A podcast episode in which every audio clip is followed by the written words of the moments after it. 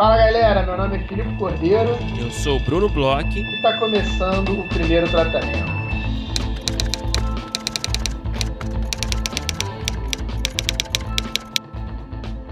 Fala, Brunão! Tudo bem? Olá, Filipe. Que contida a sua, a sua recepção, né? a sua entrada. O que aconteceu? Cara, é um fala Brunão de quem tá triste de volta em São Paulo, cara. É, agora eu já tinha me acostumado a fazer essa cabeça aí contigo, é, lado a lado, nosso mesa cast baiano. E agora eu tô um pouco tristinho aqui, com o tempo gelado, chuvoso, De na volta à capital sua paulistana. realidade, né? Sua realidade triste, melancólica, né? De Filipe Cordeiro. Durou pouco o sonho, né, Bruno?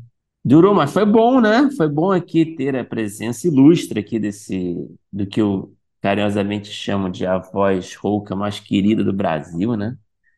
Na minha residência, estava em clima de, de férias, né? Você estava num, num clima seu, né? E, e foi bom gravar do seu lado aqui. A gente fez a, a cabeça, né, da semana passada, é lado a lado, né? É, foi muito Aham. bom. A gente gravou, inclusive, a entrevista que você vai ouvir hoje. A gente gravou do mesmo local também. Então, Ver- Verdade, pode crer. foi, cara, foi, né? Mas E essa não foi lado a lado, não foi mesa cast. é, não, a gente fez um outro esquema para dar tudo certo, né? Enfim, a gente tinha algumas questões, né, técnicas. É, então não foi lado a lado, mas, mas foi na mesma locação, entendeu? A gente, você vai perceber, você que estiver ouvindo a conversa, a entrevista, né, que você ainda, Felipe, tá com uma voz assim de férias, né? Tá relaxado, foi à praia, né? É, tá, tá morenaço, né? Dá pra ouvir na voz isso, né? E agora eu já tô com essa voz mais Já paulistana, né? tá. Uma voz um pouco mais é, cínica e cansada do dia na cidade grande, né? Anêmica, né? Uma coisa assim meio, né? Meio cinza, né? Uma voz De quem não, cinzenta. de quem não comeu uma casquinha de siri antes de começar a gravar, de quem não pôde tomar um drinkzinho na beira da praia, né? É, é o Filipe do dia a dia, né? Tem que se acostumar, não Ah, tem jeito. Felipe comendo os morritos. Ah, é. Mas, ó, recomendo, você que ainda não entrou no, como é que é o nome do site? É, visite o brunão.com/barra reservas. Você que não entrou, entre logo, vou te dizer, é, adorei, quero te agradecer quando eu saí, né? Mas te agradecer aqui no podcast também. Fui muito bem recebido na Maison do Brunão. E já tô com saudade, cara. A Bahia realmente me fez bem, me energizou, mas São Paulo tem aí um poder, né, de queimar bateria que eu vou te contar. É, Mas, é, Brunão, vamos ao que interessa. Acho que a gente pode começar a abrir esse episódio aqui falando de uma novidade, um anúncio aí, que é uma novidade que na verdade é uma volta. A gente vai ter essa semana a volta do Cena Aberto. Então, apoiadores, fiquem ligados aí, apoiadores da Aurelo, você consegue escutar mais um episódio inédito novo do time aí super campeão de roteiristas Guilherme Petri, Carol Santoyan, Guilherme Zanella e Jéssica Gonzato, fazendo análises de cenas de abertura ou de apresentação de personagens. É um super formato, né? Foi aí criado por eles, com a gente.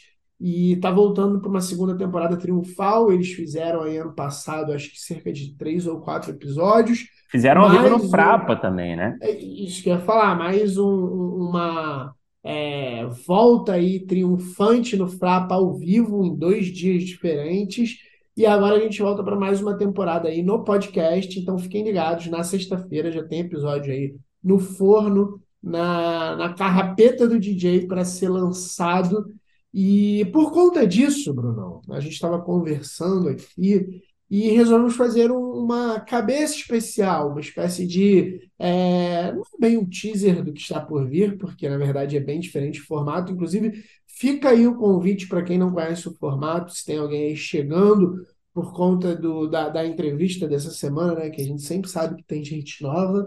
Tem um episódio do Cena Aberta é, livre aí para todos que queiram ouvir. O primeiro episódio a gente não botou para assinantes, a gente botou para todos.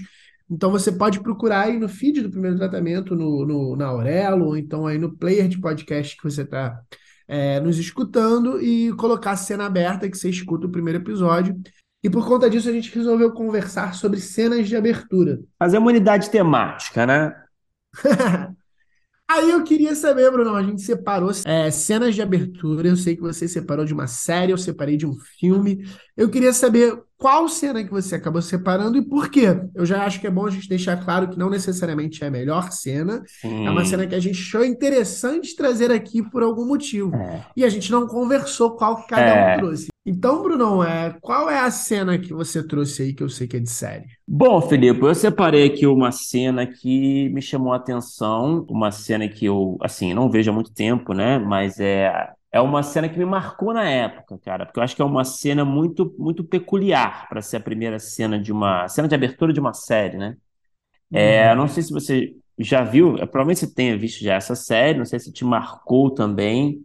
É, não sei, novamente, como você falou, não sei se é o melhor, né, a melhor cena de abertura, na minha opinião, mas é o que me marcou e por isso que eu trouxe aqui. É a cena de abertura da série The Newsroom.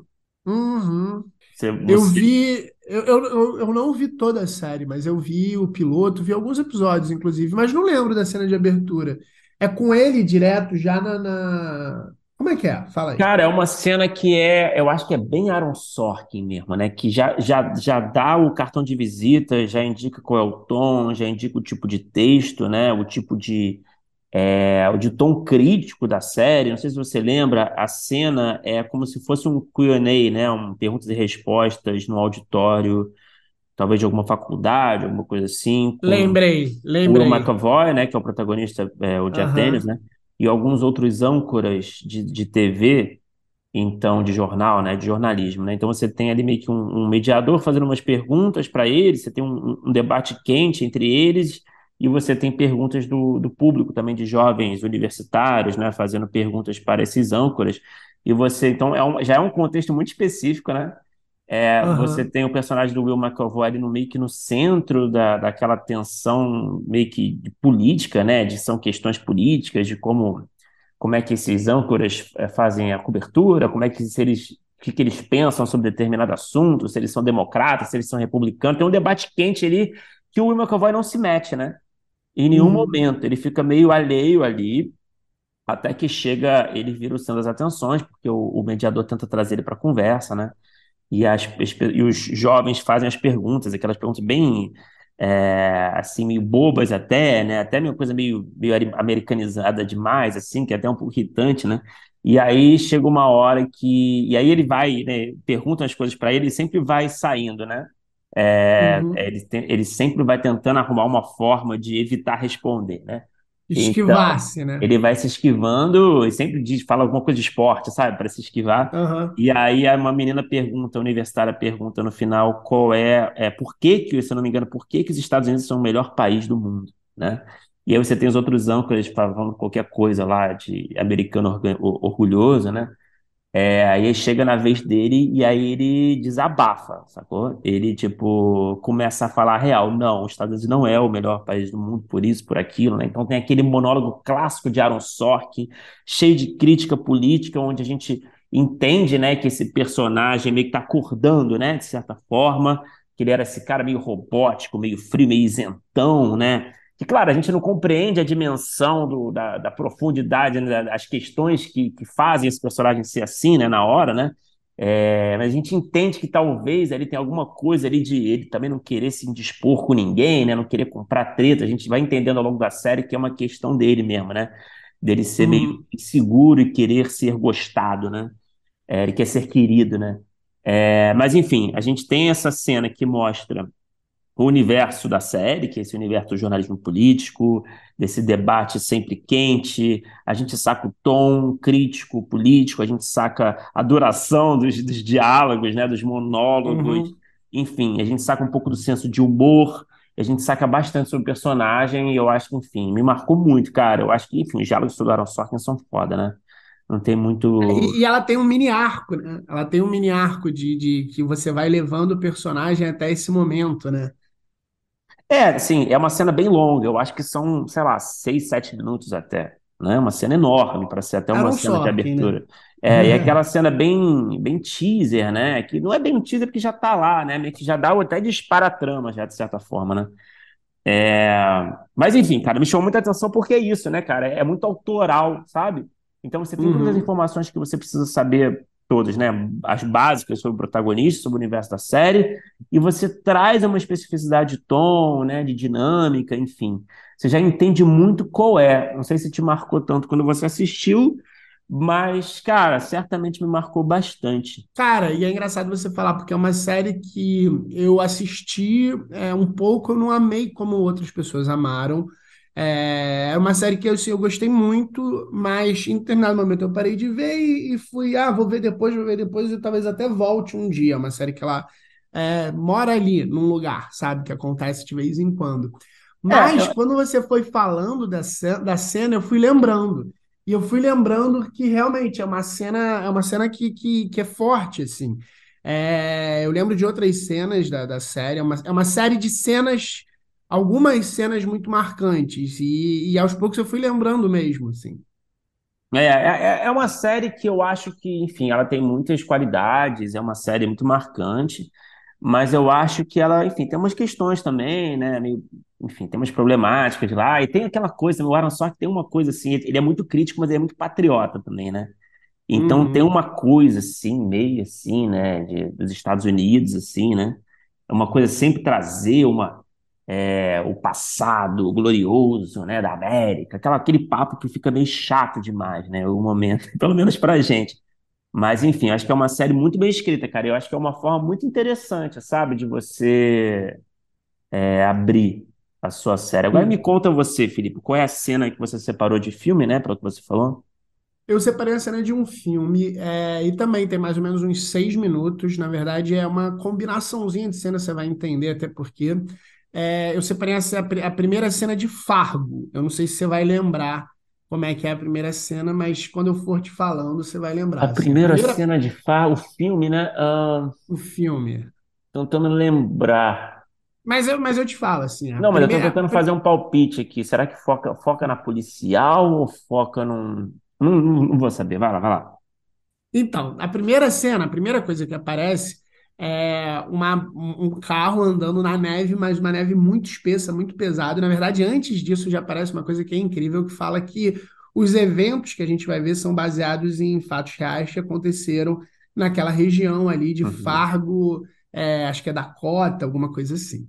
E uhum. aí, isso, isso já é um- um- um- uma coisa super diferentona que o filme fez, né? Que, inclusive, levou muitas pessoas a ficarem procurando uma mala de dinheiro no meio da estrada e era mentira Pode crer, pode crer.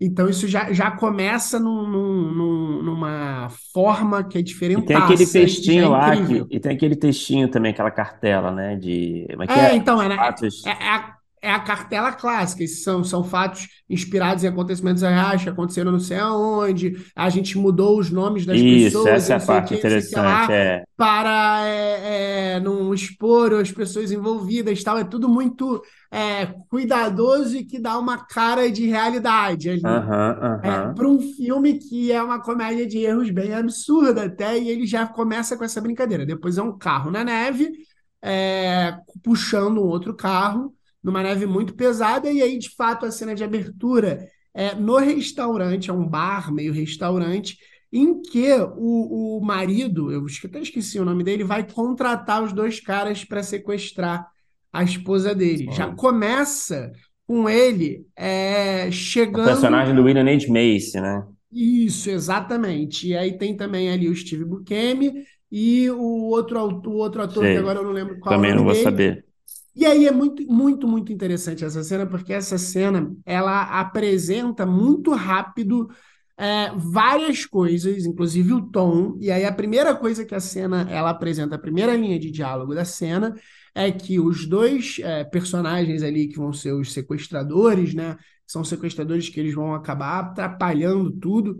Eles estão sentados, um dele tá com um deles está com cara de estar já completamente bêbado, eles estão com várias garrafas assim na frente, e o outro, que é o Steve Buscemi, ele, ele já chega questionando ele.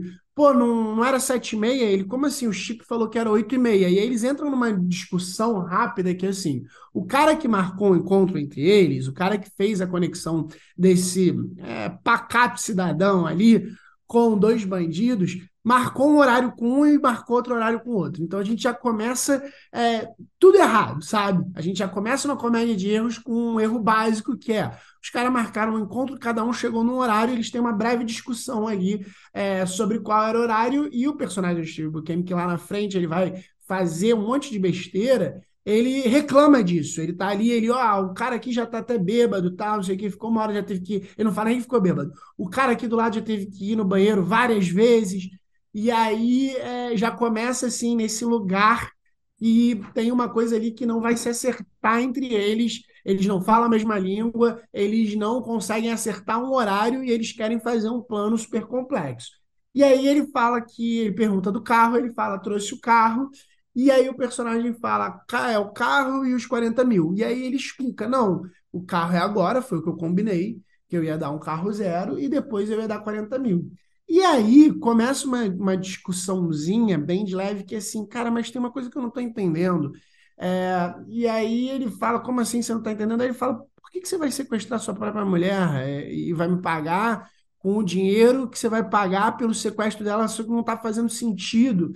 E aí ele explica rapidamente que a família da mulher tem dinheiro e que, na verdade, não é ele que vai pagar e que ele está precisando de dinheiro. E aí ele começa a ser questionado é, moralmente pelos próprios bandidos. Eles olham assim com uma cara para ele, por que, que você não pede direto então, tal? E aí ele não quer falar muito bem sobre isso. Ele, ah, eles não sabem, mesmo que soubesse. Então ele vai, ele vai apresentando ali é, o erro da comédia de erro que a gente vai ver, esse plano absurdo com é, um julgamento do bandido em relação ao cara que o William, William H. Macy, ele é muito bom ator, né? Ele tem essa cara de é, inocente, ele tem uma cara de até perto desses dois caras, eles fazem é, uma, uma, uma, uma grande diferenciação entre os dois. Ele tem uma cara ali de que não sabe o que está fazendo, de que está é, tá encontrando dois caras que são mais super barra pesadas, assim. Ele é todo vestido, todo certinho, ele senta numa postura toda preocupada, fala com ele, pede muitas desculpas por ter atrasado, que foi o chip que atrasou, e você tem dois caras ali que claramente são meio bandidões, assim, que são colocados um em frente ao outro, e esses caras não entendem o plano babaquíssimo desse cara. Então é uma cena que ela tem ali uns 5, 6 minutos e é, apresenta muita coisa, desde aquele negócio de dizer é, vai que bem é direto ao real, ponto, né? Vai bem até direto a- ao o ponto. filme já, já começa a 100 km por hora. Esse cara vai sequestrar a própria esposa para arrumar dinheiro com a família dele. E com esses caras que ele nunca viu na vida, que um outro cara que armou para ele já marcou no horário errado, já acontece muita, muita, muita coisa e que dá o tom do filme, dá o tom da esquisitice do filme, o tom do humor do filme, o tom é, de escalonamento que a gente vai ver de problemas no filme, o tom de violência num ambiente que não parece ser tão violento. Então, é, os irmãos Coen realmente são, são feras demais no roteiro, né? É, cara, é- o tom aí é muito importante, né? Porque é um filme com um tom muito específico também, né? É. E, aí ele, e, e tem, e, e ele é um filme que ele tem muito essa dicotomia entre é, personagens que eles são, eles parecem ser um pouco mais até simplórios, eles parecem ser é, personagens muito mundanos, envoltos numa história muito é, fantástica e violenta. Então, quando a gente chega também ali na personagem da policial, é, é tudo muito interiorano, muito pequeno, muito é, a cara dos personagens são de pessoas que não são perigosas e que elas estão fazendo as coisas mais loucas ali naquele mundo, naquele pequeno universo, sabe? É, é, é, é muito boa essa cena, é muito bom esse filme, são atuações muito boas, né? Atores muito bons, mas o texto, ele, ele salta os olhos, cara.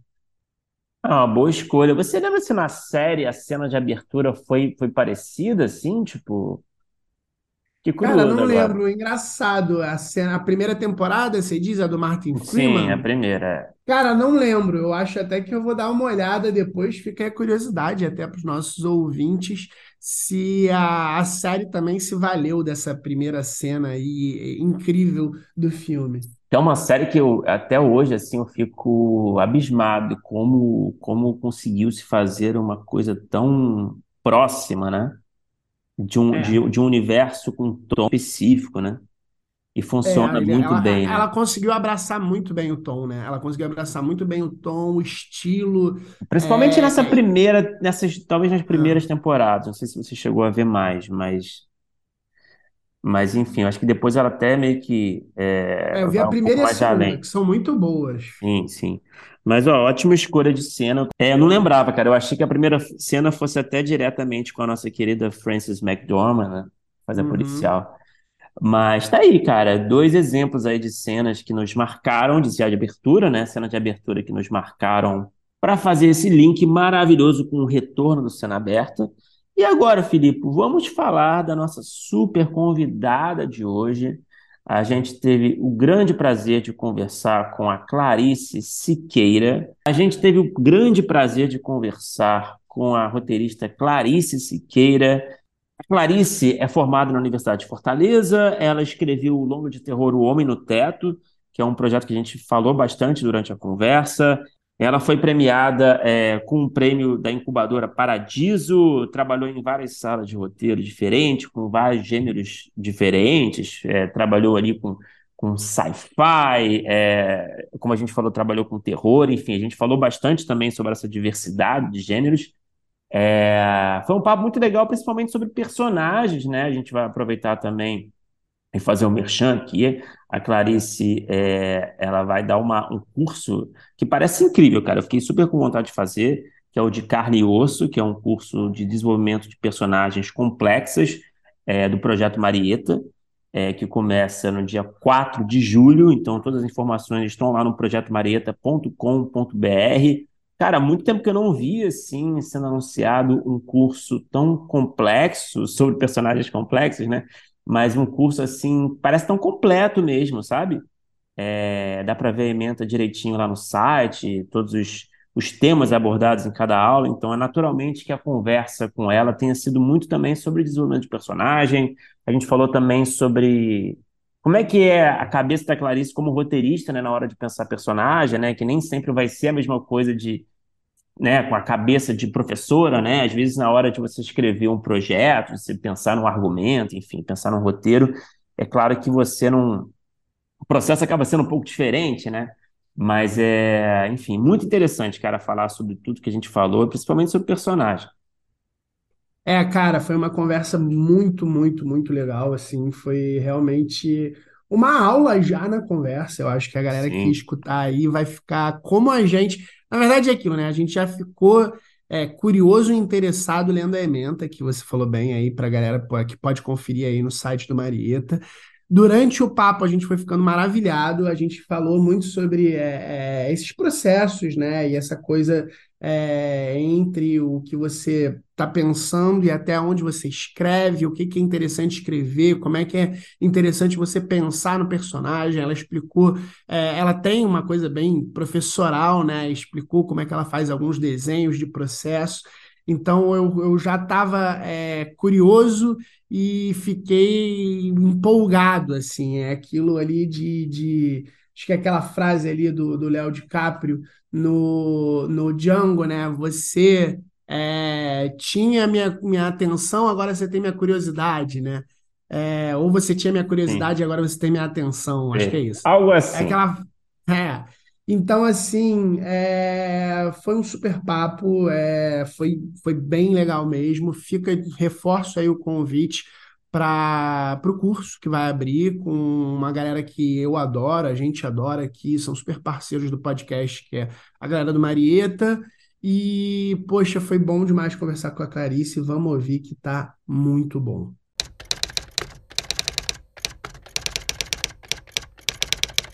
Clarice Siqueira, seja muito bem-vinda ao primeiro tratamento. Um prazer conversar contigo hoje. É, Clarice, para começar nosso papo, vamos falar um pouquinho do começo da sua carreira. Você sempre quis ser roteirista, era sempre o seu plano. É, se não era o seu plano, quando que virou o seu plano? Enfim, como que você veio parar nesse nosso mundo frustrante, né, mas, mas fascinante? Ah, eu agradeço o convite, é um prazer estar aqui conversando com vocês. É, bom, eu, eu sempre soube que eu quis ser roteirista, assim, lá, lá da época do vestibular, e eu entrei na universidade é, tendo certeza absoluta que eu queria ser roteirista. Eu sou formado em cinema pela Universidade de Fortaleza, que é uma universidade particular aqui, só tem ela ou a UFC, mas eu fui bolsista durante a minha, meu percurso inteiro. Então, tive lá, já entrei na Unifor tendo certeza que eu queria ser roteirista, e isso foi uma mão na roda, né? Assim, porque eu ia para as aulas já é, chamando os professores nessa coisa, eu, eu enchi o saco de todo mundo, até o professor de som tinha que ouvir eu falando sobre o roteiro, e era aquela coisa ali que, que a gente estava, que, que eu fui atrás, né? Eu fui correr atrás. Então, assim, eu já, já essa certeza foi um grande diferencial para mim. Então, é, já com esse pensamento, assim, dentro da universidade, eu vou, vou trilhando o, o caminho do roteiro e vou é, procurando cursos fora também e começando a consumir, estudar, e vou em cima disso. E tem um laboratório aqui de Fortaleza, que é o Sena 15, que é um laboratório fenomenal, um laboratório de formação, que você entra com um projeto de longa-metragem com os materiais iniciais e você vai até a primeira versão do roteiro, um laboratório de sete meses. Acho que é um dos poucos do Brasil que é esse, esse tempo maior, assim, né, de, de gestação, de acompanhamento, com consultoria, com mentoria. É, e a partir disso é, foi foi é, na, na, entrada desse laboratório que, que tinha aqui em Fortaleza que eu fui me preparando que eu ao, tentei uma vez não consegui tentei uma segunda vez e entrei que eu acho que eu comecei realmente a minha carreira de roteirista. Mas com e qual projeto part... que você entrou? Desculpa eu entrei com o Homem no Teto que é um projeto é, longa o, o Cena 15 a uhum. princípio era só longa agora ele abriu um uma, uhum. uma versão de séries também, né? Que tá bem legal, a programação lá, e com Camila Agostini, que é maravilhosa. É, mas na época era só longa, né? E aí eu entrei com Homem no Teto e o Cena Você, a, você sendo do Ceará, você entra é, com uma dupla. Então eu entrei com Vinícius Cabral, que é uma dupla que eu conheci na universidade, que a gente trabalha junto é, de, desde, essa, desde a época do Senna até hoje, né?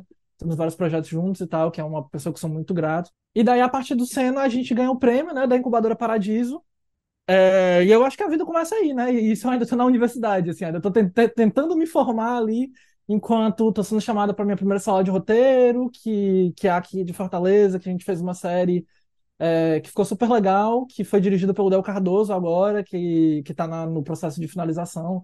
O Del é um super querido, né? É, acho que vocês já falaram com ele, né? Já, já, já.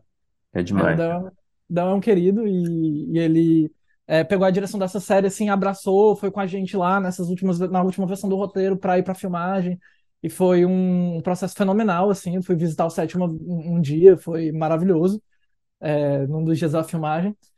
E, e, nisso tentando terminar a universidade, nisso na incubadora Paradiso, né, que é também fenomenal, que você escolhe o seu consultor, que a gente escolheu o Marco Dutra, que é maravilhoso também, assim, que foi é, um projeto de terror, um projeto que passava dentro, que passa dentro de um apartamento. É, tinha tudo a ver com o Marco, assim, e, e foi muito um, um, match, assim, porque a gente acabou ficando muito próximo do Marco, né, eu e Vinícius.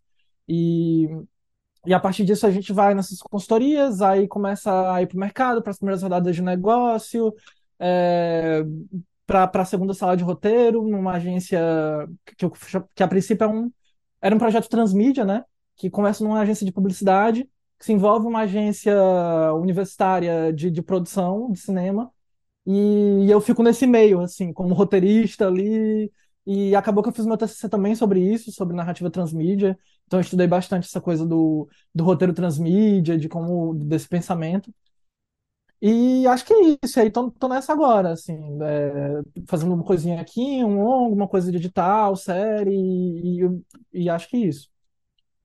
Clarice, é, você falou sobre essa sua certeza, assim, no início ali, é, já no, no, na época de vestibular. É, essa sua certeza, eu imagino que você já tinha é, desejos de contar histórias. Quais eram essas histórias e, e, e, e esse desejo ligado ao que, que você gostaria ou queria contar ali quando você já tinha certeza que queria ser uma roteirista? É, é muito louco essa coisa da, da minha relação com contar história, assim, porque eu, eu acho que tudo começa com meu avô. Assim, que o meu avô é um. é, eu, eu, eu nasci e cresci no interior do Ceará, no Maracanaú, né? É, eu vim para a capital para estudar, para ir para a Universidade de Fortaleza. Mas, assim, no interior, é, eu estava ali próximo, próximo o tempo todo ao meu avô. E o meu avô era um exímio contador de histórias, assim, ele viveu muita coisa. é, quando, quando era, assim- quando eu estava ali com os meus 10 12 anos, eu estava muito próxima dele, assim, a gente era muito amigo. E ele me contava várias histórias, várias histórias dos interiores que ele já passou, das cidades que ele já visitou, das coisas que ele já tinha feito, e eram histórias épicas, eram histórias de confusões, eram histórias engraçadas, eram histórias de romance, eram, era todo tipo de história. E é muito louco, porque quando eu entro na universidade e eu vou para essa trilha de tentar ali escrever minhas histórias e entrar no cinema e tal, meu avô ele tem é, um AVC e ele fica acamado. Então agora quem tá vivendo sou eu, e eu voltava pro interior no final de semana, sentava ao lado do meu avô na cama e contava as histórias para ele. Então, assim, foi uma coisa, é, sei lá, foi um, um alinhamento astral, ou, ou não sei, não sei. Como você preferir chamar, né? Cada um com a sua espiritualidade. Mas eu acho que tem alguma coisa muito muito louca aí nessa, nessa relação de histórias. Assim, eu, eu sinto que eu cresço nisso, com essa proximidade com meu avô, eu vou correr atrás disso. Eu penso em algumas outras coisas, algumas outras faculdades a princípio, mas é, eram delírios tão grandes, assim, eu pensava, uma vez eu pensei assim, ah, não, eu quero ser mecatrônica, eu quero ser engenheira mecatrônica. Eu vi aqueles filmes assim, robô e essas paradas, aquele Teve um filme que me pegou muito, assim, desses blockbusters, que, que era o que dava pra ver no Maracanãú, no cinema, né? Que é aquele Gigante de Aço. Aí eu, eu saí do Gigante de Aço chorando, assim. Na- e eu pensava que era por causa do robô, né? Vou descobrir na terapia três anos depois que é por causa do meu pai, mas deixa quieto. É, mas, assim, é, eu, eu pensei, não, assim, eu quero fazer isso, eu quero fazer robôs, eu quero ser mecatrônica, mas é cinema isso, né? Não é robô, é cinema. Não era, não era sobre aqueles, aqueles robôs gigantes dando soco uns nos outros, né? Era sobre aquela relação daquele filho e daquele pai. Aquele pai que era ausente, assim como o meu, né? E, e foi por isso que eu que depois eu vou entender tudo isso, né? É, é, mas enfim, é muito louco essa, essa coisa do de como o cinema também de alguma maneira afeta isso, né? Em algum momento eu pensei, por causa do cinema que eu conseguia consumir, que eu, que eu queria fazer era outra coisa. Ainda bem que eu descobri antes, assim, e aí eu já entrei na, na universidade com esse pensamento. E eu acho que é legal também falar quando eu descobri, que eu descobri na Feira de Profissões aqui de Fortaleza, que a minha escola, que era uma escola de bairro, é, do Maracanaú, ela fez uma excursão, botou todo mundo num ônibus quando a gente estava no terceiro ano do ensino médio e levou a gente para a Universidade de Fortaleza para a Feira de Profissões. E aí eu conversei com um professor de cinema é, sobre, assim, tipo, porque a gente tinha fazer um tour e a gente tinha passar por tudo, e ele nem tava na minha, no meu raio, assim, cinema. Eu conversei com um professor de cinema que é o Marcelo Miller, é, que é maravilhoso, é um roteirista fenomenal, diretor formado pela ICITV, é, e, e nessa conversa com o Marcelo eu saí dizendo, cara, não, eu quero fazer cinema.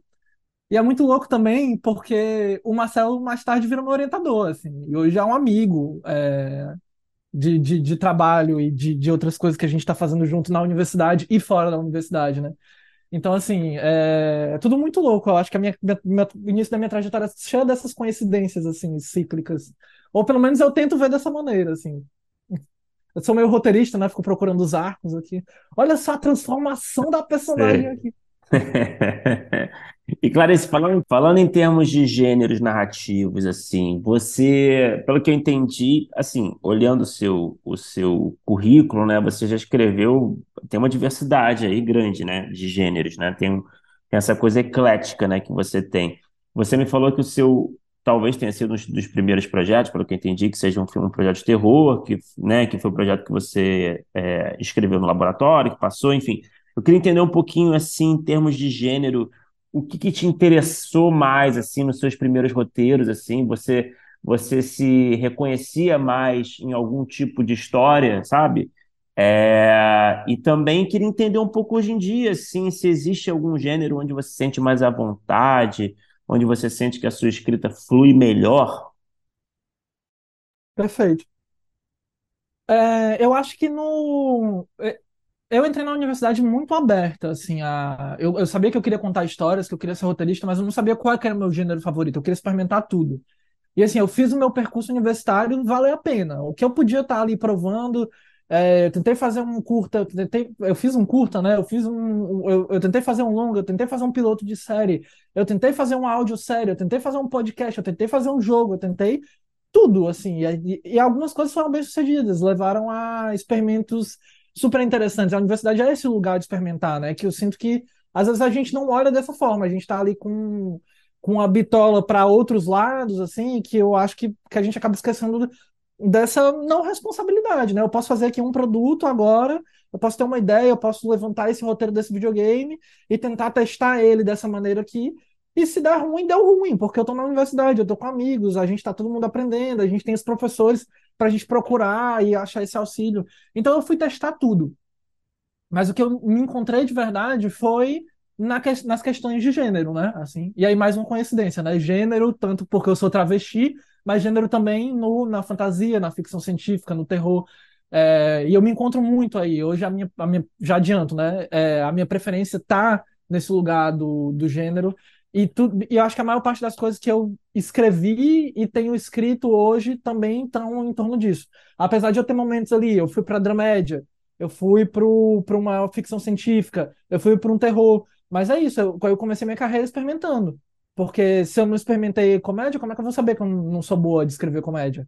Então, assim, realmente eu, eu, eu experimentei tudo que deu. Né? Tem coisas que eu ainda não consegui, mas estamos é, aí, estamos no jogo também e, e, eu, não, eu não paro, né?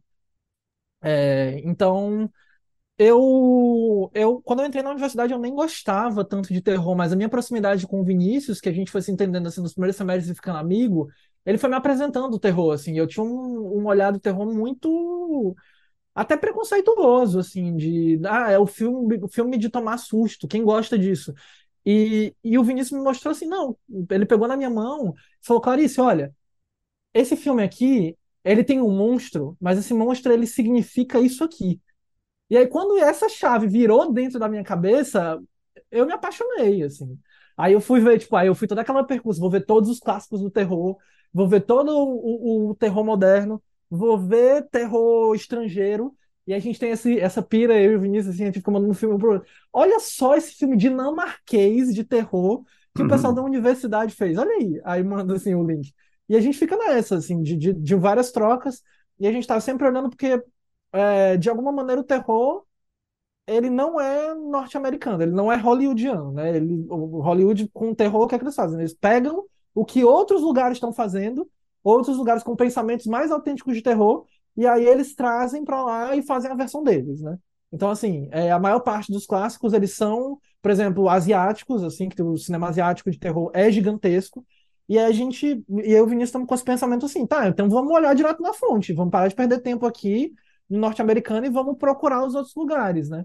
E aí a gente está muito nessa pira agora de uns estudos, eu estou pensando até é, numa tese de mestrado sobre isso, mas estudar o terror latino-americano, assim, porque tem uma questão latente e única que, que se costura entre a América Latina e tudo que está sendo produzido de terror na América Latina, assim. Inclusive se relaciona com o nacional também.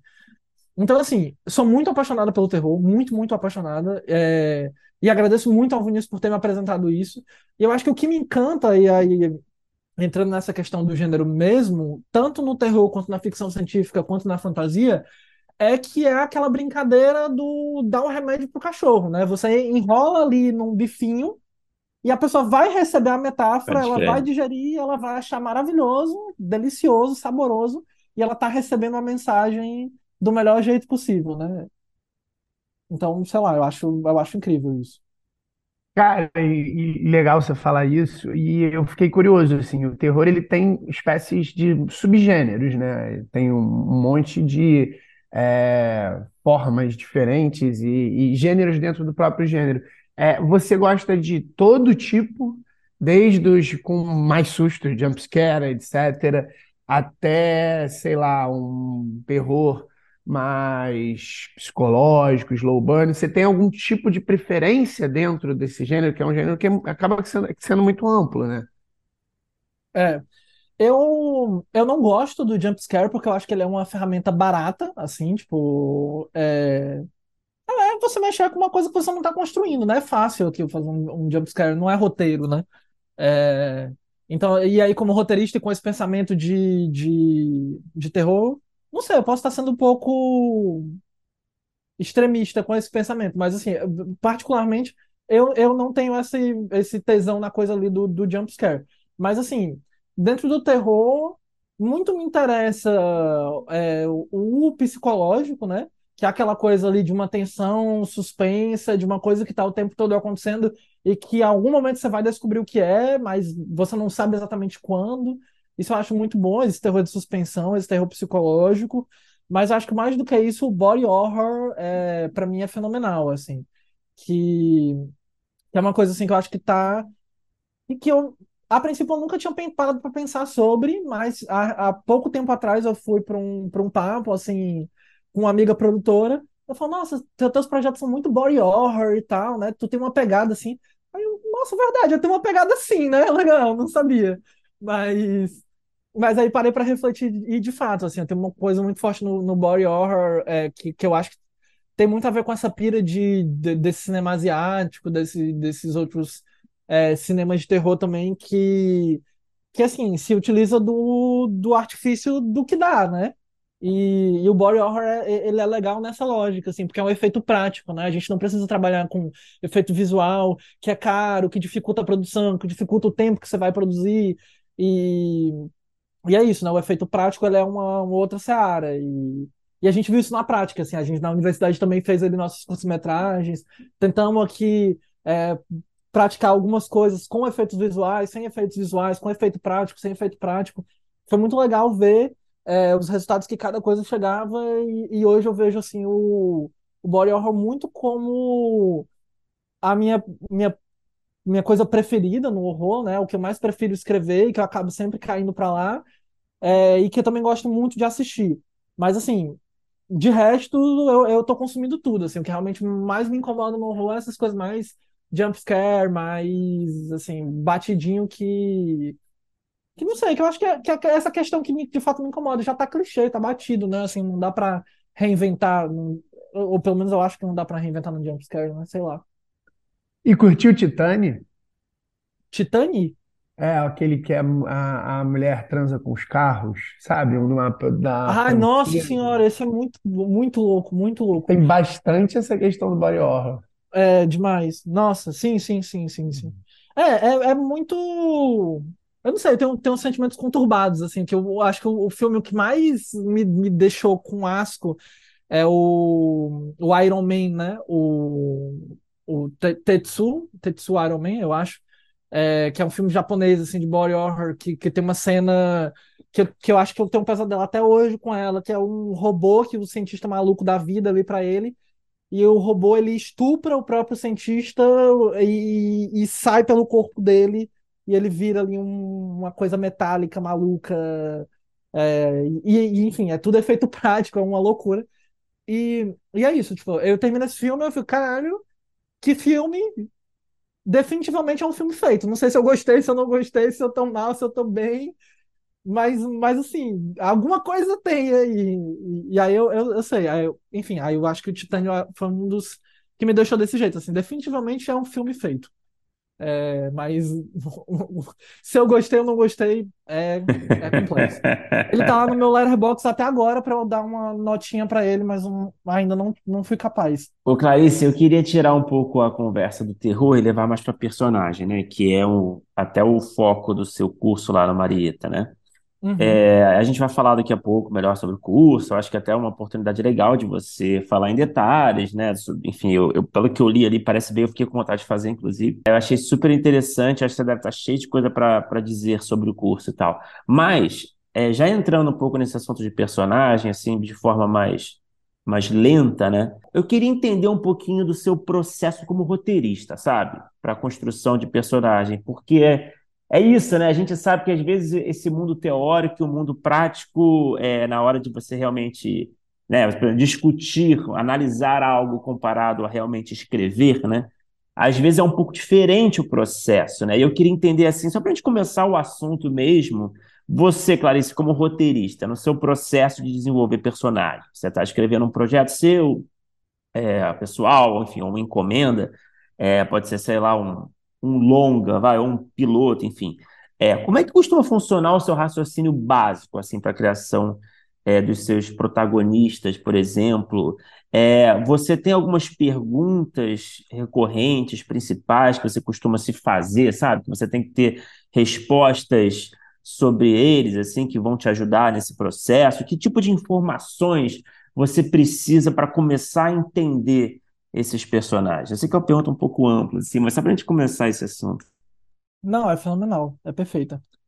É, porque assim, ó, eu acho que tem uma questão muito muito delicada mesmo na, na teoria da construção do personagem, que eu acabei dando de cara com ela na prática, inclusive no Homem no Teto, que é, que é quando a gente estava no processo lá no Cena 15.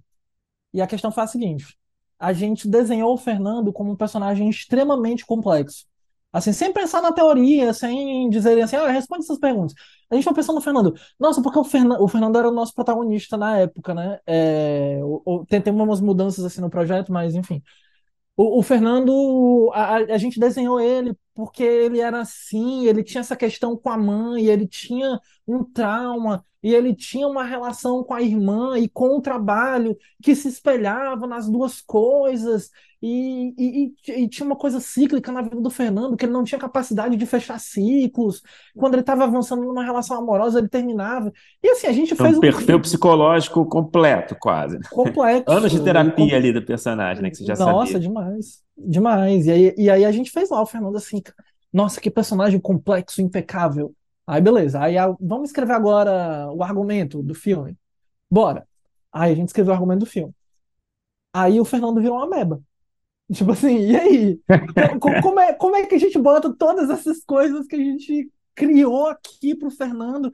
Onde é que cabe aqui falar que aos dois anos o Fernando teve uma questão de pedir para a mãe para ir para rua? A gente escreveu isso, assim, né?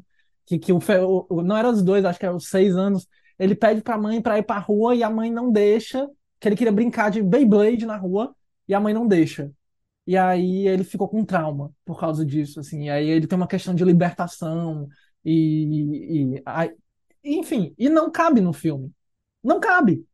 Então, assim, a, a teoria da, da, construção do personagem é maravilhosa, mas você primeiro precisa entender que personagem você tem que constituir.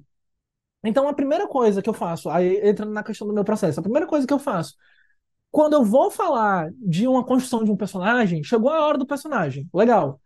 Mas que trama que eu tô fazendo? Se eu não tô partindo do personagem, né? Se eu tô partindo, do, por exemplo, de uma, de uma história que eu já sei do que é que eu quero falar, ou que eu já sei do que se trata, que eu já sei qual é o contexto, que eu já criei alguma regra do universo. É... Enfim, se não, é, se não parte daí, se parte do personagem, eu passo de um processo meio mais maluco, que eu posso falar daqui a pouco. Mas depois, quando eu defino a trama, eu vou ter que voltar para essa pergunta, quando eu vou começar a colocar agora o personagem no papel, que é a seguinte: que personagem é esse?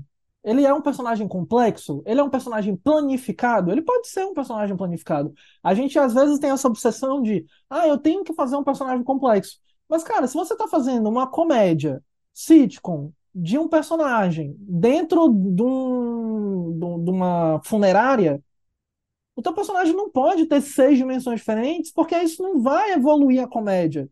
Isso não vai gerar humor. Você não vai dar conta de colocar isso dentro da tua trama.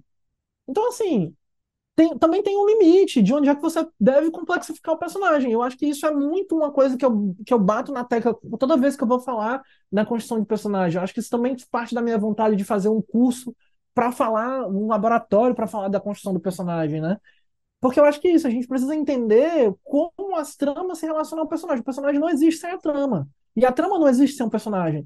Então não adianta tentar fazer uma trama complexa para um personagem plano ou tentar fazer um personagem plano para uma trama complexa. Não adianta. Você, ou, ou, eu quero justamente fazer essa.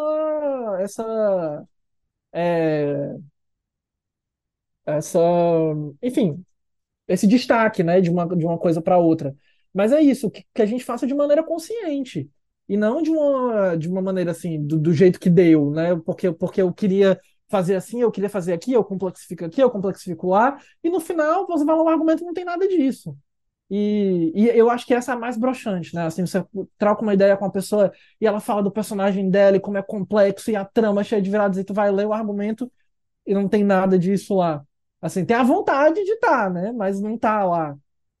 E, e, e, eu acho que essa é, é, um pouco da coisa, assim. Eu acho que esse é o ponto de partida do processo. Eu quero fazer um personagem plano, então vou fazer um personagem plano aqui, vou encontrar aqui as características dele, vou encontrar o flat dele, é, e, e vou ver como ele pode se transformar, a partir de que perspectiva ele pode se repetir, onde é que estão as questões trágicas desse personagem.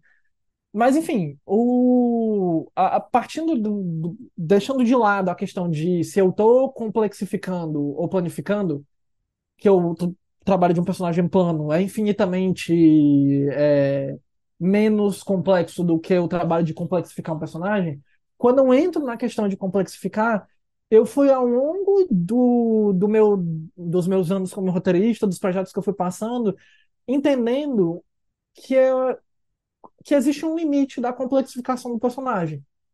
E aí, a partir dessa coisa do limite, e de vendo tantas teorias, o diamante do personagem, as 30 perguntas do dramaturgo inglês de sei lá das quantas, as 77 perguntas daquele alemão que é um gênio da construção do personagem. Então, assim, é, qual é a questão que eu, que eu comecei a pensar? Eu falei, beleza, eu posso avançar aqui em 700 questões de complexificação do personagem, de descobrir o que é que tem na geladeira dele numa sexta-noite, mas se eu não entender por que, que eu estou complexificando esse lado, é, ou, ou se eu investir nessa complexificação, eu acabo excluindo essa. Então eu acabei aos poucos e involuntariamente construindo uma espécie de teoria do, do, do meu próprio pensamento da construção do personagem, que é como se fosse um, uma espécie de anagrama. Eu vou, eu vou é, explorar isso muito no, no, no, laboratório do Marieta e, e vou entrar mais a fundo dessa questão. Mas basicamente o, o que é, e isso faz muito parte do meu processo. Eu uso isso com muita com muita veemência eu desenho o seguinte: existem as esferas do, de um personagem, e toda vez que eu aponto ela para um lado, eu tô afastando ela de outro lado. Assim. Então ela é quase como um triângulo que eu vou posicionar ali o meu personagem dentro daquele triângulo. E se eu tô chegando mais perto de uma ponta, eu tô me afastando mais das outras duas, assim. É... E, enfim, eu tô fazendo, tô, tô tentando explicar aqui sem mostrar uma imagem, porque a gente está falando aqui de áudio, né? Mas é, a coisa é, é, um pouquinho mais complexa do que isso, porque é um hexagrama, são dois triângulos, assim. E aí são dois triângulos que falam sobre a questão interna do personagem e a questão externa do personagem. E aí, quando um triângulo ele perpassa outro, a gente está falando dos lugares onde o personagem tem contradições. E é isso. O que é que tem em comum em todo personagem complexo? As contradições, né? Então a gente vai tentar entender que contradições são essas a partir da perspectiva de construção interna do personagem e a partir da perspectiva de construção externa do personagem. E aí eu começo sempre a olhar para isso. Se eu estou falando de uma história de, de, de, sei lá, um crime terrível que acontece num trabalho, então eu acho que o, o personagem vai precisar ter uma questão com o trabalho, vai precisar ter mais questões sociais. E eu vou ter que deixar mais de lado as questões, tipo, ah, quando esse personagem está sozinho, o que é que ele faz? Essa unidade dele, ele sozinho. E aí eu estou desenvolvendo ele em sociedade, assim, entre amigos, no grupo. Eu estou desenvolvendo ele nas relações de trabalho, mas ao mesmo tempo eu estou me afastando um pouco ali daquela relação do personagem no, nos momentos de. É, enfim, nos, por exemplo, nos momentos amorosos dele. Se é um, um filme que passa dentro do trabalho o tempo todo, não adianta complexificar ele nas relações amorosas dele, a não ser que ele namore com alguém da fábrica. É, e, e aí, enfim, tá, tá ficando claro isso, essa questão, assim? Tipo, eu tenho sim, uma, sim, total. Pro, eu sou um pouco professor é também, eu fico com essas perguntas, assim. Fica claro, tá, tá dando para entender o que eu tô falando? tá super. Não, mas é isso. Tipo, quando você aponta para construir para um lado, a gente tem que se afastar do outro. Porque eu não tenho tempo de tentar mostrar para esse personagem, mostrar esse personagem sendo complexo em três esferas pessoais e três esferas internas, sabe? Então, eu acho que esse é um pouco a coisa, assim. É, eu tento trazer a, a, teoria da construção do personagem, e isso faz parte do meu processo, na questão de uma delimitação de até onde eu quero que esse personagem evolua, sabe? E muitas vezes isso é um, é um processo caótico, porque quando eu desenvolvo o personagem nessa medida, eu sei onde é que o personagem se contradiz. Eu sei o que é que o personagem quer. Eu sei onde é que ele é complexo. E eu sei onde é que ele é planificado. Ele passa a ter praticamente vontade própria. Aí, tipo assim, aí quando ele entra na minha trama, e aí eu tento, ah, não, mas é porque eu preciso agora que ele abra essa sala. Só que é um cara extremamente certo, que acredita muito nas regras e os valores pessoais dele é que ele não quebra nenhuma regra. Ele não vai quebrar e abrir a porta que ele não pode abrir. Então, assim, aí, aí vale toda a questão da dramaturgia, de como é que a gente pode modificar isso, e ainda é mais legal quando eu consegui construir esse personagem, eu consegui fazer a pessoa entender que esse personagem é complexo nessa medida, ele é cheio de regras, ele obedece regras, ele é obcecado por obedecer regras. E aí eu construo dentro da trama um lugar que eu faço ele quebrar uma regra. Aí ficou legal. Porque aí o espectador entendeu que esse cara ele era tão obcecado pelas regras e chegou no momento, ele foi levado ao limite, aconteceu uma coisa que fez com que ele abrisse a porra da porta. Aí, aí a gente chegou num lugar legal. Aí a gente complexificou o personagem e levou ele para a trama. E é isso. Eu, é, eu tento me ater sempre ao meu processo de construção a partir dessa perspectiva de, de, de, de ponderar. De ponderar. Nunca eu tento demais, assim, e, e tentar passar desse limite, dessa construção. Porque eu acho que a, quando a gente passa a gente gera até outros tipos de preocupação para nós e para o nosso processo como roteirista. Assim. E é isso, foi uma coisa que eu e sofremos muito como no teto nesse primeiro momento, assim. E foi o meu primeiro longa-metragem escrevendo, foi a minha primeira experiência de um projeto que era uma coisa fora da universidade, era um laboratório de importância, eu estava com uma mentoria ali de pessoas que eram fenomenais e que eu queria mostrar trabalhos bons para aqueles mentores. E, e é isso, chegou um momento de preocupação dele, o Vinícius estar três horas da manhã numa chamada e falando, cara, e aí, onde é que a gente coloca isso? A gente escreveu, como, como é que a gente pode mostrar essa face do Fernando? Isso não está condizendo com o filme, o que é que a gente faz agora? É, e, e, e, a gente, como roteirista, a gente também é meio apegado, né? Assim, é, pelo menos eu era muito no começo, eu fui muito nesse exercício, e o Senna me ajudou muito nesse exercício de desapegar. Se você precisa mudar uma coisa, muda. Se você precisa jogar fora aquele personagem, fazer do zero, joga. E não importa que a gente demorou ali um mês trabalhando e complexificando, escolhendo as coisas. E foi o que a gente teve que fazer com o Fernando. E foi muito melhor. No dia que a gente pegou assim e deletou a página, e a, a gente deletou a página mesmo, porque senão gente, eu e o Vini sabia que a gente ia voltar e ficar olhando. Então a gente deletou a página do, da biografia do Fernando, que Sem backup, né? Não tinha nenhum backup. backup sem backup. Deletamos. O filme melhorou assim da água para o vinho uma semana, sabe? É, porque a gente reconstruiu, a gente se abriu, a gente pôde olhar para as outras coisas. Isso acabou levando a gente a complexificar o personagem que fazia par com o Fernando, que estava o tempo todo no apartamento. E é isso, assim, tipo, quando você faz esse exercício do, do desapego, quando você constrói na medida, fica mais fácil de você conseguir evoluir. E se eu sentir que está fraco ainda, eu posso voltar e fazer de novo. E se eu sentir que eu passei, eu posso voltar e desfazer. Eu posso jogar fora. Eu posso testar. Agora, quando a gente complexifica demais, e, e quando essa complexificação é boa, porque é, quando tá ruim, a gente joga fora, a gente sabe que tá ruim, né? Dá, às vezes dá para perceber que tá ruim. Mas quando ficou bom, é pior. Porque quando ficou bom e você tá pegado, nossa, é tão bom esse personagem, é tão bom. Como é que eu mostro esse, legal, esse negócio aqui que eu criei? Não mostra, porque não tem a ver com o filme, sabe? E, e essa é uma maturidade que a gente, como roteirista, que é difícil de desenvolver. Mas quando você desenvolve, vira uma chave dentro da sua cabeça que, que é maravilhosa. Cara, é legal isso que você falou, porque é, eu entendo assim, quase como assim, é, é, é, você tem que construir muito, mas tem também que você descobrir o limite, né? Para você não meio que é, ultrapassar a construção de uma forma que ela começa a se tornar uma, uma coisa, sei lá, pesada para você, né?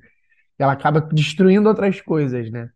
É, eu queria te perguntar, e aí também né, nessa lógica de personagem, é... Quando que você nesse dentro disso que você, que você, que você falou, assim, quando que você é, entende que você encontrou esse personagem hoje em dia? É, quando que você entende que é mais ou menos o- o- esse limite? É, você entende que tem um ponto que você entende isso? É antes de você começar a escrever a história? Durante a história, é, ele ainda pode estar em construção para você?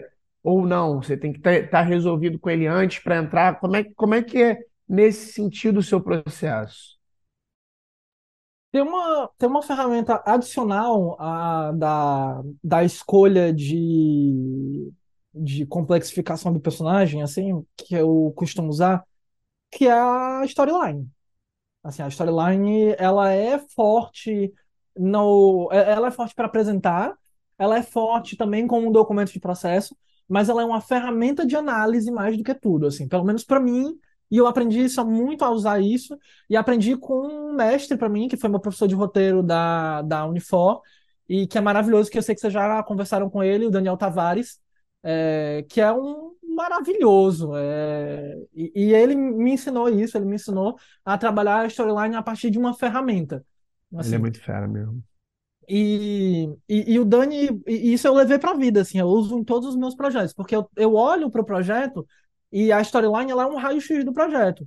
Ela é assim, é, esse personagem enfrenta esse conflito, ele passa por isso, o obstáculo é esse, ele supera ou não supera, a conclusão é essa, e ele ainda constitui esse, é, essa storyline de uma maneira que você também consegue entender sobre o que é isso, né? Não é só sobre, ah, é a, fula- é a Clarice que precisa sair de casa, ela consegue e tem uma vida nova. Você entende também que essa história é sobre é, família, sabe? E, e eu acho que é- é essa, é- essa também é parte de, de como me ajuda a saber até que ponto eu tenho que com- complexificar meu personagem. Porque eu só parto para tentar fechar essa complexificação, esse desenvolvimento mais longo de um personagem, quando eu entendo onde é que a minha trama começa, onde é que a minha trama quer ir e onde é que a minha trama termina, sabe? E, e às vezes eu entro nesse processo, e, e quando eu entro nesse processo sem ter certeza onde é que a minha trama termina, tem muitas vezes que a gente também faz isso, né? Ah, eu, eu- eu sei um começo bom, eu tenho um meio mais ou menos, mas eu não sei como é que termina. Beleza, então deixa eu ver como é que o personagem. Aí deixa aqui no canto, vou começar a trabalhar no personagem. Beleza, eu começo a complexificar aqui. Vamos ver o personagem assim, dá pra ver assim, a gente pode fazer um núcleo assim, um núcleo assado, beleza, estamos achando aqui. Tá, achei o final. Ok, agora eu volto lá, ajeito o final e vamos aqui a começar a parar a ponta. Ah, então peraí. Se a história tem que terminar desse jeito, talvez essa parte aqui, ou esse núcleo aqui de personagens e esse conjunto que tá apontando para esse lado, vamos ter que suspender. Então deixa aqui de lado. Aí eu não deleto de cara, eu deixo aqui. Vou deixando de ladinho. Aí a gente vai desenvolvendo aqui o que tem mais a ver. Coube, coube, trouxe. Não coube, não coube, ficou de lado e eu reaproveitei outra coisa. E eu, eu também sou muito dessa, assim, do adubo, né? É, o que eu não usei hoje, o que eu deletei hoje, o que eu fiz a mais, eu posso usar amanhã. Assim, e eu tento nunca nunca deixar de lado exatamente alguma coisa que eu fiz. Acho que o, o, o, o delete do Fernando foi o processo, foi, foi importante para aquele processo do Senna, mas a gente também aprendeu que vale a pena é, deixar essas complexifica- complexificações, esses lugares dessas construções de personagem ou de trama que a gente acha que a gente não reaproveita. É, e é isso, aí eu tenho um caderno assim de caderno de ideias malucas, é, que, que acabou virando meu Notion depois. É, que, que aí fica tudo virtual, eu consigo acessar de qualquer lugar, né? Mas aí, tipo assim, se eu desenvolvi aqui um traço de uma personalidade, é, outro dia eu pensei nessa coisa de um, de um, de uma pessoa que era que era neurodivergente e a partir da organização obsessiva que ela tinha do dia dela outra pessoa conseguia achar uma falha no álibi dela e descobrir que ela era a pessoa que cometeu o crime. Aí, aí eu separei esse negócio assim e anotei, porque eu tava tentando usar isso para uma coisa, não funcionou, anotei outra coisa e ficou lá. E aí acabou que eu tirei isso da gaveta em outro momento e reutilizei para outro projeto. Então, assim, é... ah, essa questão do, do neurodivergente é porque tem uma questão é, que algumas que está dentro de alguns aspectos de uma organização obsessiva pelo tempo, né? Porque tem uma coisa do, do time blindness, né? É, enfim, acho que aqui a gente já está complexificando para outra lógica. Aí, ó, a complexificação do personagem que não serve para nada, que você tá que, que vai para longe da trama, sabe? Percebam, compreendem, estão entendendo, alunos? Mas, Clarice, você falou uma coisa muito interessante na resposta anterior, que é uma coisa que eu tenho até conversado com os amigos ultimamente. Você falou que eu nunca vi ninguém falar, na verdade que, que essa coisa que talvez uma ideia que talvez uma complexificação extrema de personagens dentro do contexto da comédia é, às vezes não ajude muito para a comédia, né? Eu não sei se foi exatamente isso que você falou, mas eu queria, eu queria só aproveitar assim para falar um pouco disso assim, porque eu, eu tenho conversado muito sobre isso assim, eu acho, eu não sei se se você tem uma explicação melhor assim, mas eu sinto que eh, talvez seja fruto do momento audiovisual dos últimos anos, desses homens difíceis, né? Aquela, aquela coisa toda das séries de prestígio, de drama, que a gente acaba vendo muito hoje uma tentativa de se buscar uma complex... personagens complexos dentro da comédia, né? Não sei se você já passou por isso. É, eu, com projetos pessoais, já ouvi muito esses notes, assim, não, mas eu de, de sabe, de, de, de, produtores tentando até, sei lá, é, faltam camadas nesse, nesse seu protagonista dessa sua sitcom, sabe? E, e, eu fico pensando assim, poxa, mas eu não sei se, porra, você vai tentar explicar por que, que o George Costanza se tornou um cara egoísta e preguiçoso e, e mesquinho, enfim. É, você vai achar algum trauma da infância do George Costanza? Eu acho que isso não vai ajudar muito com, a, com, o projeto específico, no caso, né? Enfim, eu não sei, eu, eu não sei se que você pode falar um pouco mais sobre esse assunto, mas eu acho que é muito interessante, assim. É, é, é, muito, é muito bom, é muito curioso. Eu gosto muito quando a gente. Eu também já estou debatendo isso há algum tempo com alguns amigos. E aí, quando a gente costuma falar isso, eu, eu gosto de citar uma, uma coisa que eu acho que é maravilhosa que resume bem a questão, que é tipo assim, ó. O Garfield, ele é engraçado porque ele odeia segunda-feira. E esse é o único traço de personalidade dele. Então, tipo assim, pense em complexificar o Garfield. Vamos construir aqui uma, uma, uma questão para além do, do ódio dele à segunda-feira? É porque ele odeia segunda-feira por causa de uma questão traumática do gato laranja Exato. que ele é, porque a mãe abandonou ele. Isso tem tudo a ver com o fato dele morar com o John, que, tipo assim, que tem uma questão ali também de. de é, gente, Perdeu a graça. é. ele, go ele gosta de lasanha e ele odeia segundas-feiras. E é isso. E é engraçado pra caralho. E é muito bom. E. Mas você sente que a comédia acho... ela acaba hoje em dia, assim, se, tipo, do que está sendo feito no, no, mercado, assim, de, de, de projetos. Você acha que talvez isso também tenha alguma influência, assim, sobre a, a, a diminuição, a redução de comédias sem um gênero tão híbrido assim, vai, comédias, comédias, assim, né, que não caiam tanto para dramédia. Acho que tem a ver um pouco isso também? Sim, sim, eu acho que sim. Mas, é, é, bom, eu não tenho tanta experiência profissional escrevendo comédia, né? Eu escrevi mais na universidade é, e, e, em uma sala de roteiro, né? Então, assim, eu, eu acho que a minha experiência na comédia é limitada. Mas eu sinto que sim, que hoje cada vez mais se olha para essa necessidade de complexificar, sabe? E assim, como uma pessoa que estudou, que se dedicou, que está ativamente ali construindo teorias de complexificação de personagem, eu olho, eu olho o contrário, assim, eu acho que a gente tinha que, que futilizar mais, é, porque eu, a, a, vai ficar mais engraçado, assim. É, e, e, enfim, eu não vejo problema é, em, em olhar para a complexificação da personagem, mas eu vejo problema quando a complexificação ela aquela coisa, ela é demais e ela acaba deletando outras coisas, ela acaba tomando o lugar de outras coisas. É, e, e eu acho que é isso, assim, quanto mais. Eu não sei, eu não sei se é diretamente proporcional, porque eu acho que também tem uma pequena curva aí. Eu acho que também tem um lugar de. Vamos complexificar um pouquinho mais, vai ficar ainda mais engraçado. Mas aí essa curva cai em algum momento, assim. Aí, tipo, se você passar daquele limite, aí, aí a, a gente vai começar a perder mais dessa coisa essencial, né? Mas sim, eu vejo hoje o, o que está saindo, o que, o que tem de, de comédia sendo feitas, mais essas coisas mais híbridas, essas coisas mais tentativas de personagens mais complexos e tal. E o, o, lugar que a gente ainda tem uma comédia de planificação de personagem, ela tá ficando reservada para uma comédia C e D, né?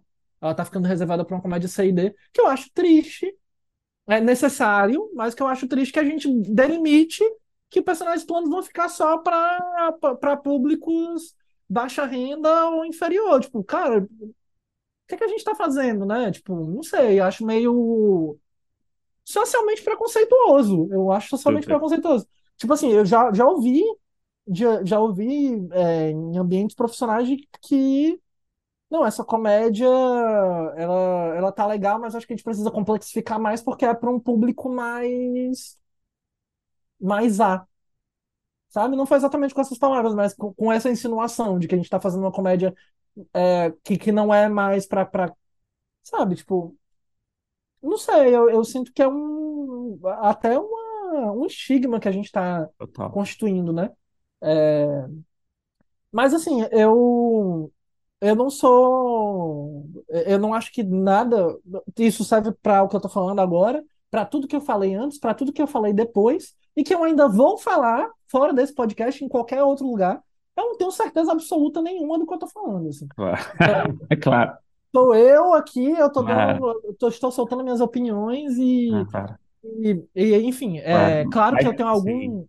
Eu tenho algum pensamento aqui é, de estudo, mas, mas é isso, eu também acho que tem exceções que fogem da regra que são maravilhosas, assim, eu acho que tem, tem personagens complexos na comédia que constituem comédias muito boas, é, e, e que, enfim, que são achados, mas aí eu, mas não sei, eu conto nos dedos a que eu acho que os personagens são complexos e tem de pilhas que os personagens estão mais para um lado planificado, né? Então, não sei, o que é que a gente, o que é que a gente tá fazendo com a comédia?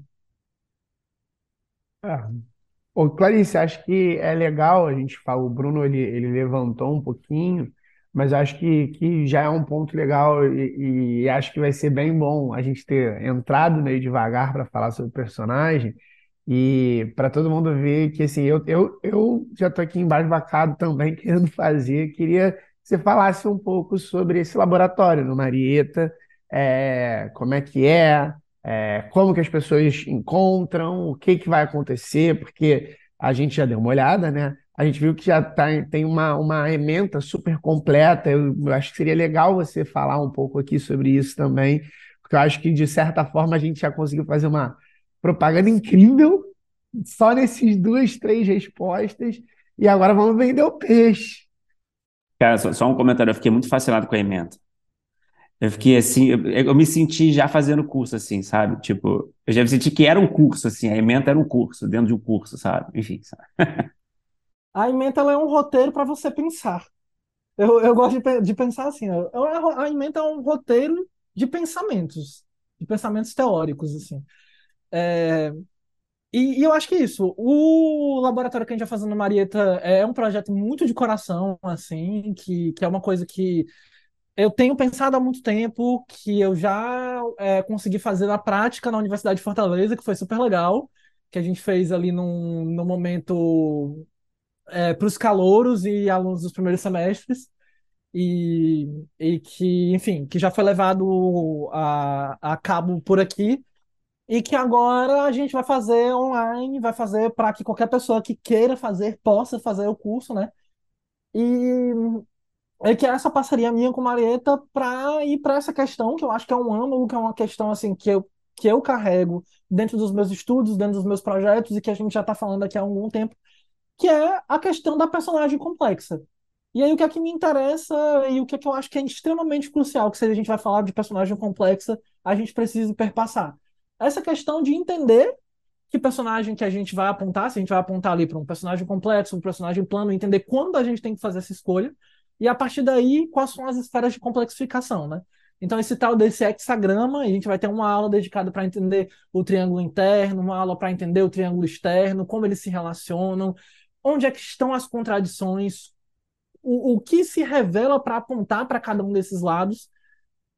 E a partir disso a gente vai partir para um, uma parte prática de tentar é, entender como personagens complexos que a gente já conhece estão construídos dentro dessa teoria e como construir os nossos personagens dentro dessa teoria, o momento de usar, quando usar, como essa ferramenta pode ser um parâmetro, pode, pode apontar para outro lado.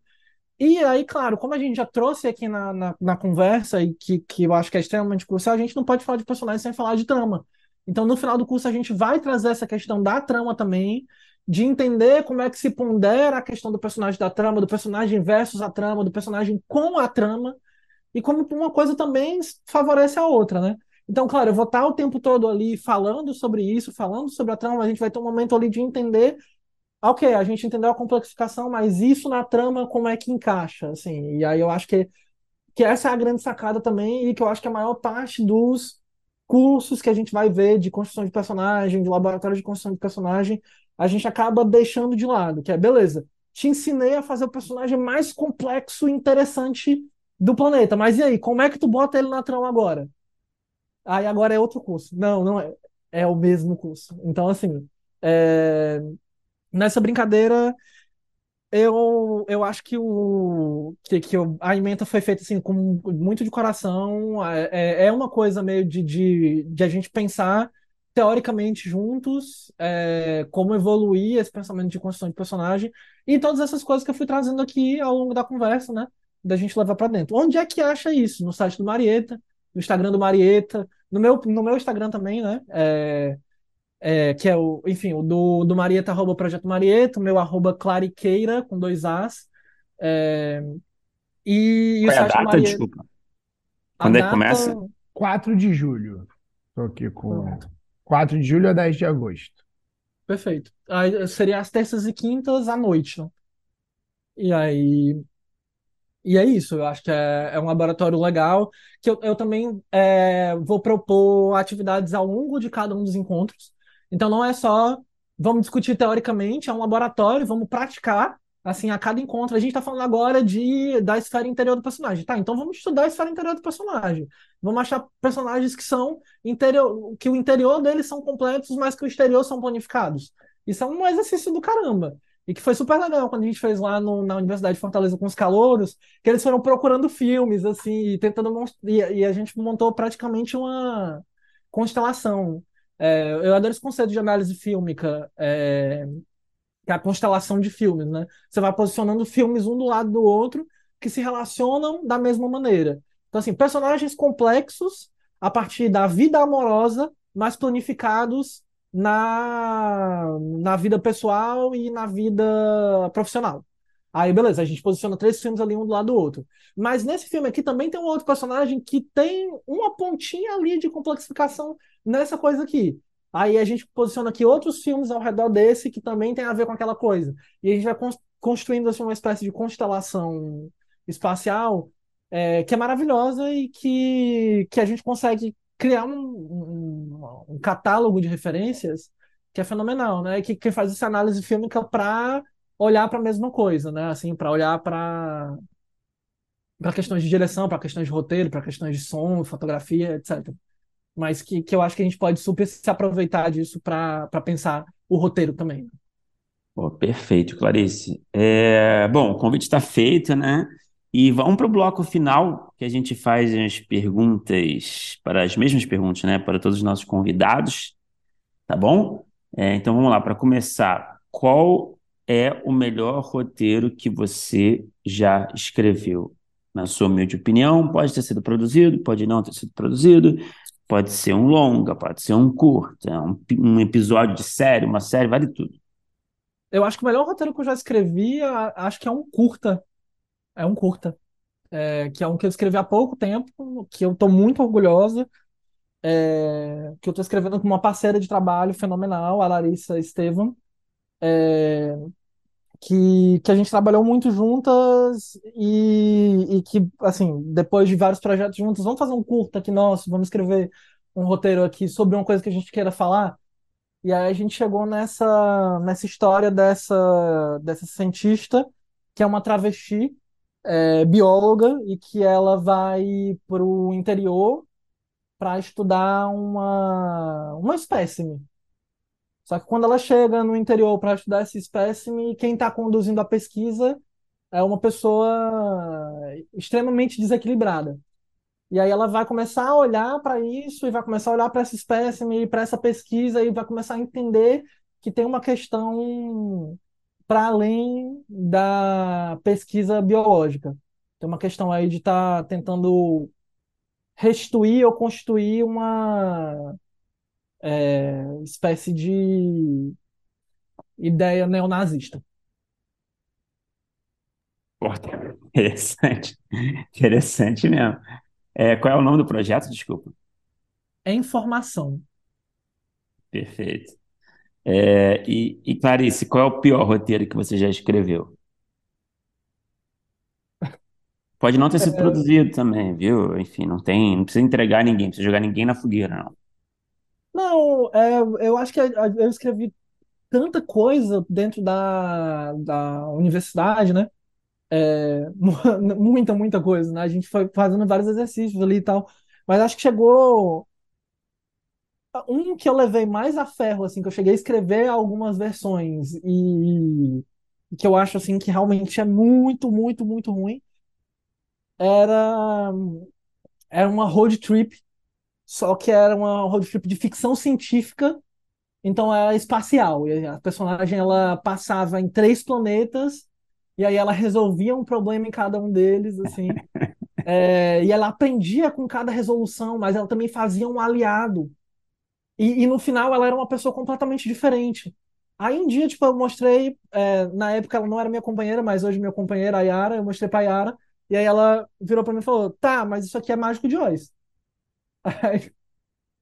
E é isso, espacial. E é isso. Só que ruim. Ela, ela colocou essa questão, só que ruim. Aí, é, eu acho que esse é o, é, é o de tudo. E Clarice, o que você assistiu? Pode ser nacional, estrangeiro, qualquer formato. Pode ser série, pode ser filme, pode ser curta, que seja, é, de qualquer gênero também. Que quando terminou você pensou, pô, eu queria ter escrito isso. Nossa, Twin Peaks foi, foi o sentimento mais genuíno de, assim, de terminar e ser arrebatada pelaquela obra e dizendo, pelo amor de Deus, isso aqui é, é absurdo. Eu, eu queria ter sido esta mente genial, mas aí só pro David Lynch mesmo. Boa resposta. Boa resposta. E para encerrar, Clarice, eu não sei se você já respondeu essa pergunta, tá? Mas qual é o projeto pessoal que está no topo da sua lista de desejos para você realizar algum dia? Pode falar superficialmente também, né? Fica à vontade. É, hoje eu tô com eu tô com um projeto é bem legal que, que hoje ainda é um projeto de série, mas que eu tô muito no corre com ele, que, que é um projeto que passa é, no, no, no meu interior, um projeto que é um thriller, é um terror, é, que, que traz o protagonismo trans, que, que é um, um thriller investigativo, assim, então tem uma pegada meio Twin Peaks, né, assim, um investigativo no interior, que eu acho maravilhoso e que é muito sobre um âmago que eu tenho e que eu carrego comigo, que é sobre esse interior que eu nasci e cresci, que é um interior industrial, que é um interior que comporta mais da metade das indústrias do estado do Ceará e, e que é marcado por uma por viver à margem assim do, do- da capital de uma maneira tão marginalizada e tão socialmente inferior que, que me pega num lugar assim que eu, eu, eu precisava colocar isso para fora numa história. Mas não podia ser uma história qualquer, tinha que ser uma história que chocasse. E aí eu fiz o Besta Interior, que é esse projeto que eu tô, que eu tô circulando, tô indo para as rodadas, estou apresentando, e que, e que, enfim, partindo de todos esses conceitos, vai entrar em questões é, complexas e, enfim, investigativas. Bom, parece ótimo também, Clarice. A gente torce aí pela realização dos projetos e, pô, muito obrigado por falar com a gente. Muito obrigado, gente. É um prazer falar com vocês. Eu sou muito fã do podcast. é, tô- tô- acompanho o tempo inteiro. Para mim foi, foi muito. é, fiquei muito feliz em receber esse convite. Foi um prazerzaço conversar com vocês. E é isso. Gostei demais do papo. Valeu. Um beijo grande. Beijo, Clarice. Pô, foi demais o papo. Pô, foi E sim. deu mais vontade ainda de fazer.